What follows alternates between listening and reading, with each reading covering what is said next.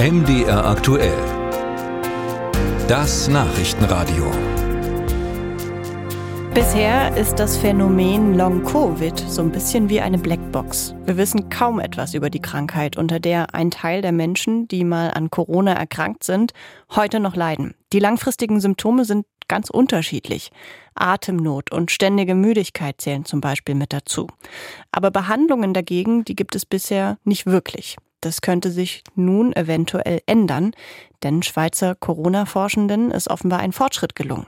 Ich habe darüber mit Onur Beumann gesprochen. Er ist Direktor der Klinik für Immunologie an der Universität Zürich.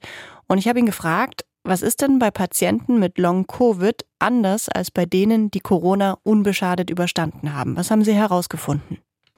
Wir haben mit dem Ziel, eben Unterschiede herauszufinden, bereits vor drei Jahren eine detaillierte Studie unternommen, wo wir das Blut von Patientinnen und Patienten, die Covid hatten und dann Long-Covid entwickelten, verglichen mit denen, die Covid hatten, aber davon dann genesen sind, miteinander verglichen. Und was wir dabei entdeckt haben, ist, dass ein bestimmter Arm des Immunsystems, welcher das Komplementsystem genannt wird, bei Patientinnen und Patienten mit Long-Covid fehlreguliert respektive aktiviert ist.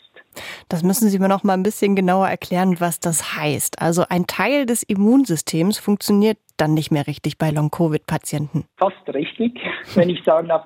Also dieser Teil des Immunsystems, der eben Komplementsystem heißt, nimmt zwei sehr wichtige Funktionen wahr. Und zwar ist der wichtig in der Abwehr gegen Viren, Bakterien und andere Mikroben. Das heißt, wenn immer wir infiziert werden, wird auch dieser Teil aktiviert und bekämpft den Eindringling. Nach dessen Elimination jedoch kehrt dieser Teil eben das Komplementsystem wieder zurück in den Ruhezustand. Im Ruhezustand ist es eines der wichtigsten Bestandteile des Immunsystems, welches im Haushalt mithilft, wenn Sie so wollen. Also es räumt tote Zellen ab, die entstehen im Rahmen der Gewebeerneuerung. Mhm. Und bei Long-Covid-Betroffenen haben wir jetzt nun entdeckt, dass eben dieses System, dieses Komplementsystem nicht in den Ruhezustand zurückkehrt. Das heißt, es bleibt immer ein bisschen fehlreguliert, respektive aktiviert und kann dadurch seine normalen Funktionen nicht einnehmen und greift auch gesunde Zellen an. Bisher hat das noch niemand herausfinden können. Wie haben Sie das jetzt geschafft? Wir haben, wie auch andere Forschergruppen, zuerst basierend auf unseren Ideen gesucht. Was heißt das? Sogenannte hypothesengetriebene Wissenschaft. Wir hatten also gewisse Ideen, auch Hypothesen genannt, wie zum Beispiel, dass es einen Unterschied geben könnte zwischen Long-Covid-Patientinnen und solchen, die genesen sind, in den Antikörpern, in den T-Lymphozyten des Immunsystems, B-Lymphozyten, in der Entzündung und so weiter und so fort. Und das haben wir systematisch eins nach dem anderen untersucht. Das hat aber immer nur einen kleinen Teil von Long-Covid erklärt. Und dann haben wir uns gesagt, ja, vielleicht schauen wir das Ganze ja ein bisschen verkehrt an.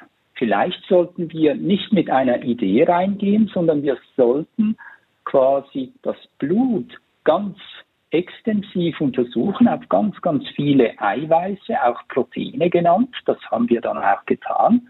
Und dann haben wir geschaut, was unter diesen Eiweißen ist am unterschiedlichsten zwischen Long-Covid und den Genesenen.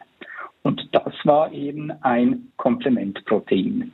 Jetzt ist natürlich die ganz, ganz große Frage, was heißen Ihre Forschungsergebnisse jetzt für Patienten mit Long-Covid? Sie zeigen auf, unsere Forschungsergebnisse, dass hier ein Puzzleteil, und wir denken ein zentrales Puzzleteil den Mechanismus von aktivem Long-Covid besser beschreibt.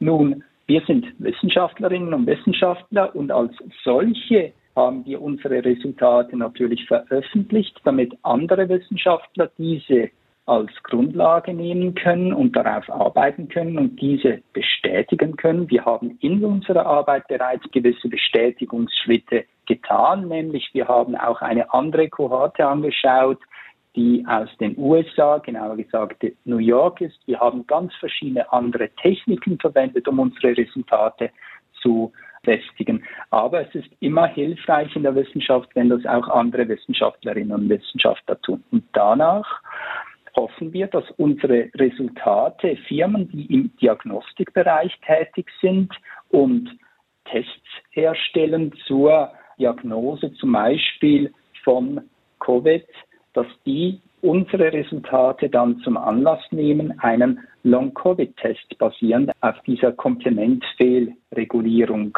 herzustellen. Onur Beumann sagt das. Er ist Direktor der Klinik für Immunologie an der Universität Zürich.